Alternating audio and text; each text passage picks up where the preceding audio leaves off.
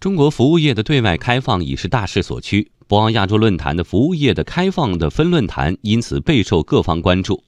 为什么说中国服务业对外开放正当其时？中国本土服务业是否做好了应对外来冲击的准备？来听央广记者胡波的报道。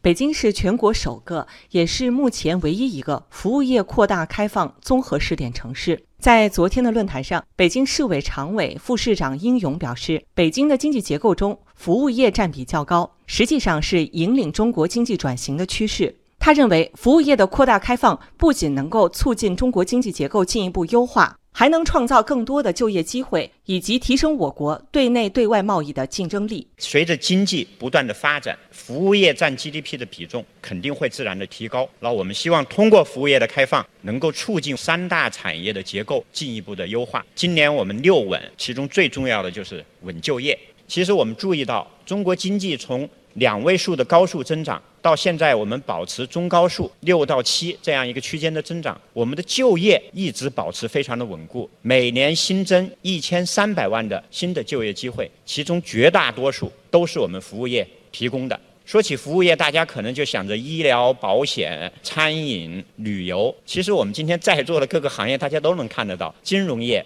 电信、计算机、信息技术，我们说的大数据、互联网、云计算、人工智能，都是服务业的领域。那么这些领域的发展，会我给我们创造啊更多的这样一个就业的机会。国家金融与发展实验室理事长李阳说：“我国对外资开放是必须的，但是同等重要的是，也要对非国有资本开放。”他认为应该以本轮服务业对外开放为起点，进行全面开放，但是要注意三个问题：一是要建立制度，允许外资进来；二是要建立好营商环境；三是服务业与制造业不同，监管也面临新的挑战。对外资开放这是肯定是必要的，在中国同等必要的是对非国有资本开放问题。我觉得在通过这一轮的。以服务业对外开放为标的的这一轮这个新的开放啊，再次把这一个很深刻的问题啊提出来了。所以要开放就是全面的开放，要国民待遇就是全面的国民待遇，要融入就是全面的融入。这样的话，我们才能够啊，使得这样一次开放取得它应当有的效果。